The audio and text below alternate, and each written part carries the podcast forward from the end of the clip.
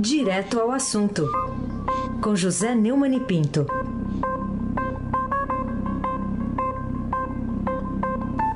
Oi, Neumani, bom dia. Bom dia, Raíssen Abac, Carolina Ercolim. Bom dia. Almirante Nelson é o seu pedalinho. Bárbara Guerra, Moacir Evangelista Biasi, família Bonfim, Emanuel Alice Isadora. Bom dia, melhor ouvinte, ouvinte da Rádio Eldorado 107,3 FM. Raíssa Abac, o craque. Hoje um pouquinho mais tarde aqui, por causa da nossa, nossa cobertura sobre as explosões no Líbano, mas vamos para os nossos assuntos aqui também, Neumann. Começando com uma determinação da ministra do Supremo Tribunal Federal, Carmen Lúcia, que deu 48 horas para o ministro da Justiça e da Segurança Pública, André Mendonça, explicar o, o dossiê da inteligência da Secretaria de Operações Integradas é, lá do ministério dele, devastando vidas de servidores federais que se dizem antifascistas. O que, que você acha que ele tem a dizer sobre isso, Neumann? Eu acho que ele tem que responder à, ministra Carmen Lúcia e eu quero é, resumir o meu comentário aqui para ganhar tempo com a frase da ministra, entre aspas. A gravidade do quadro descrito, que a se comprovar verdadeiro, escancara comportamento incompatível com os mais basilares princípios democráticos do Estado de Direito e que põe em risco a rigorosa e intransponível observância dos preceitos fundamentais da Constituição da República e ainda a plausibilidade dos argumentos expostos pelos quais se demonstra a insegurança criada para os diretamente interessados e indiretamente para toda a sociedade brasileira, impõe o prosseguimento da presente arguição de descumprimento com tramitação preferencial e urgente. Ela foi tomada uh, no âmbito de uma ação da Rede de Sustentabilidade que pediu a abertura do inquérito na Polícia Federal para investigar o caso. É, o André Mendonça agora tem a palavra. Carolina Ercolim, tintim por tintim. Vamos então falar sobre o seu artigo na página 2 de Opinião do Estadão de hoje. O pastor André Mendonça serve a três senhores. Quem são esses três senhores de pensamentos, palavras e obras do ministro da Justiça?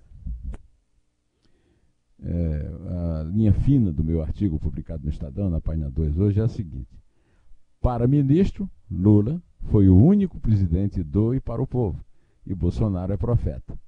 Eu acho que não preciso explicar o absurdo dessas duas bajulações é, idiotas. Né? Primeiro, o, todos os presidentes foram eleitos eh, pelo povo, à exceção os presidentes das ditaduras, o Getúlio Vargas é, em 37 e da ditadura militar de 64. É, quanto a, a, além do Tancredo, que foi eleito de forma indireta pelo Congresso. É, e depois morreu e o Sarney, que era o vice, assumiu o seu lugar. É, eu quero, também acho que ainda tenho tempo para isso, é ler o último parágrafo do meu artigo.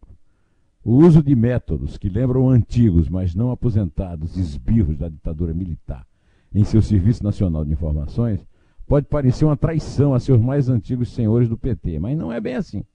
Lula sempre se confessou admirador de Adolf Hitler.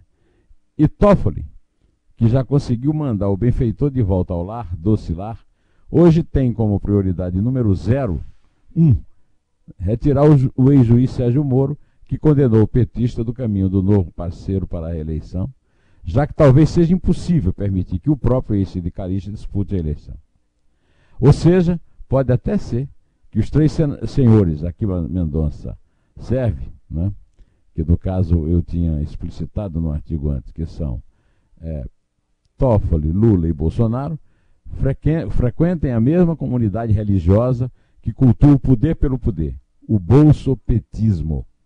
E à noite, antes de se persignar para dormir, o sono pesado dos injustos o pastor seja terrível e evangélico ao mesmo tempo, justificando-se como um humilde cumpridor da labiríntica e férrea vontade divina. E aí eu dou o ponto final no artigo e continuo aqui. E dos seus chefes, dos seus senhores. Amém. Raíssa Abac, o craque. Ô Neumann, vamos falar também sobre o senador Flávio Bolsonaro, deu entrevista exclusiva ao Globo e criticou a Lava Jato, também defendeu o procurador-geral da República, Augusto Aras, ainda admitiu que o ex-assessor Fabrício Queiroz pagou as contas pessoais dele. É, como é que é essa história aí, Neumann? É, o, o, Flávio Bolsonaro admitiu que o Fabrício Queiroz pagava suas contas pessoais nessa entrevista que ele deu a Paulo Capelli e Tiago Prado do Globo. Né? Na sua versão, né, dada no Globo, com recursos dele e sem ligação com os depósitos de outros assessores do gabinete na LERJ na conta de Queiroz. Flávio disse que esses depósitos para Queiroz destinavam-se a contratar informalmente mais funcionários, o que teria acontecido sem seu conhecimento.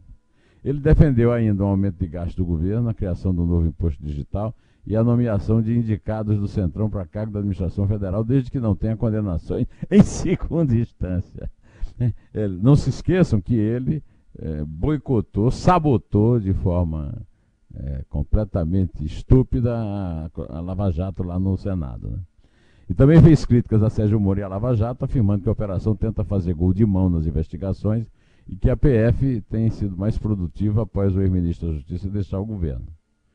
É, a respeito do, do, dos seus do pagamento com dinheiro vivo, o que é inexplicável, dinheiro vivo é instrumento de bandido, hoje todo mundo sabe disso. É, ele não explicou, ele só disse que o Queiroz pode ser que porventura tenha mandado o Queiroz pagar uma conta. Eu, eu pego o dinheiro meu, dou para ele, ele vai para o banco e paga para mim. Agora, eh, onde é que ela arruma esse dinheiro sem origem? Esse dinheiro não tem origem. Querer vincular isso a alguma espécie de esquema que eu tenha com Queiroz é como criminalizar qualquer secretário que vai pagar a conta do patrão do banco. Quer dizer, além de completamente imbecil, o Flávio Bolsonaro acha que todos nós somos mais imbecis do que ele.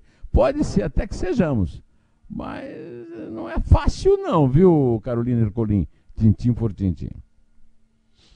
Ô, Neumani, eu queria ainda tratar contigo da reforma tributária, né, que hoje o Estadão publica na primeira página, matéria até da Adriana Fernandes.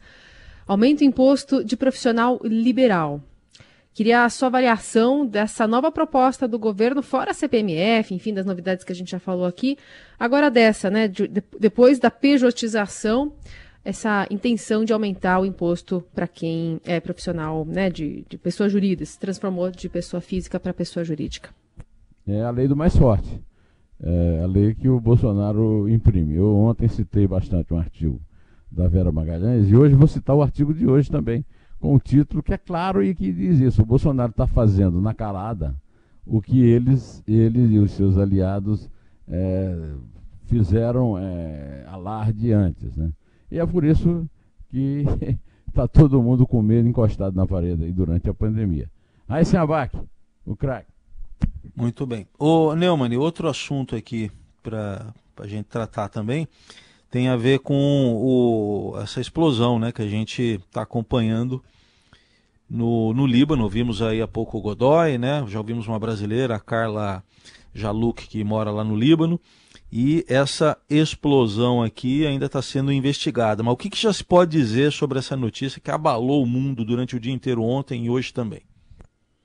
Para começo de conversa, eu quero dizer que é como se eu tivesse, como se eu estivesse em Beirute. Beirute, ah, talvez a, a Ana, a, a, desculpa, a Carolina Ercolim não tenha é, vivido essa coisa romântica de Beirute da nossa geração e que foi completamente apagada pelas, pela, pelos escombros das guerras civis, dos assassinatos, da guerra religiosa lá, do radicalismo fundamentalista, né?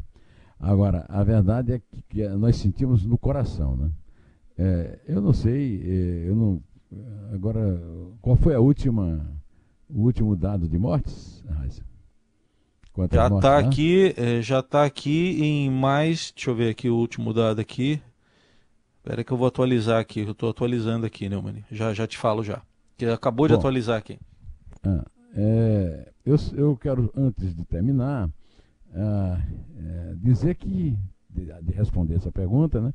Neumann, mais de 100 mortos, viu? E mais de 4 mortos, mil então, feridos. E mais de 4 mil é isso aí. Então eu quero lembrar, eh, sem querer diminuir a importância do impacto terrível, inclusive emocional, que causa em todos nós, como se tivesse a, a, a explosão tivesse sido no outro lado da nossa rua, eu quero lembrar que hoje o Brasil conta com 96.096 óbitos registrados e 2.808.076 diagnósticos de Covid, segundo o convênio da imprensa, com números aproximados também do governo, ou seja, mil vezes mais mortes e 700 vezes mais infectados do que os feridos em, em, em Beirute. Eu não quero fazer nenhuma comparação desumana, porque a dor do, de Beirute é, é, a mesma dor de alguém que perde um parente aqui, mas quero lembrar que o, o Luiz Henrique Mandetta fazia muito essa comparação com queda de Boeing. Agora nós temos uma comparação com a, uma tragédia imensa, muito maior do que a queda do Boeing, e no entanto, eh, esses eh, mortos, quase 100 mil mortos e quase 3 milhões de, de casos, eh, são tratados como pessoas sem a menor importância pelo Bolsonaro e pelos bolsonaristas. É realmente uma coisa terrível que nós não podemos aceitar. Carolina Ercolim, tintim por tintim. Que está por trás da notícia do médico carioca que ameaçou com um revólver um cliente que foi consultá-lo por suspeita de ter contraído a Covid-19? É, há muita coisa por trás. É, Enio Studart é um médico é, epidemiologista, tem uma carreira toda dedicada à medicina, tem cerca de 60 anos e tem sido crucificado por, é, em consequência de coisas tipicamente do Rio de Janeiro. Né? É, na verdade, ele foi atender, segundo o Hugo, que é primo dele, que eu conheço praticamente desde menino, Hugo Estudos, né, que é professor da faculdade lá em, em Brasília, na Universidade de Brasília. Né, o primo dele, o Eninho, foi atender a um paciente responsável com Covid e acabou tragado. Isso me passou Hugo agora por, por é, WhatsApp para uma encruzilhada terrível que envolve os interesses políticos da Globo e, de outro lado, um empresário violentíssimo que só anda armado, que vem crescendo seus negócios assustadoramente no encosto de uma das maiores organizações criminosas do Rio de Janeiro, envolvendo políticos como Pisciani, milícias da Baixada Fluminense, com forte infiltração na polícia e no sistema judiciário. É, paradoxalmente, a maior preocupação da família, segundo o, o Hugo, é, é, não é nem o, a delegada que é, prendeu sem, sem ouvir a história direito, ou o promotor que ganha 30 mil reais por mês e não lê os processos, é, a família está na espera de que o juiz atenda um pedido, de ouvir pelo menos o delegado de defesa, é, o que não foi feito até agora.